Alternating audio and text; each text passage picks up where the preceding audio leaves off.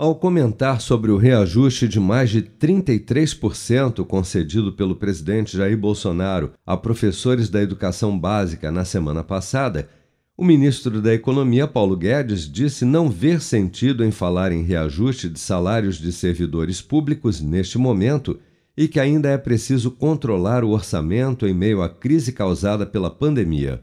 Vamos acompanhar. Não deve haver reajuste de salários para cidades, estados e governo federal durante a pandemia.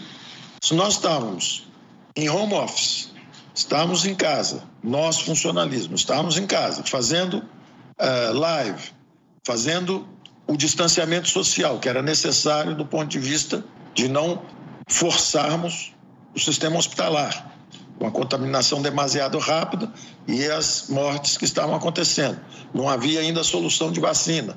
Então, se nós estávamos numa situação dessa, não faria o menor sentido os professores em casa fazendo aula à distância, quando podiam. Ah, os alunos também em distanciamento social. Qual o sentido de pedir reajuste de salário? Mesmo agora, quando temos essa crise ainda conosco, nessa variante Ômicron, é, temos que ter cuidado com os salários, porque estamos ainda em guerra e temos que pagar pela nossa guerra.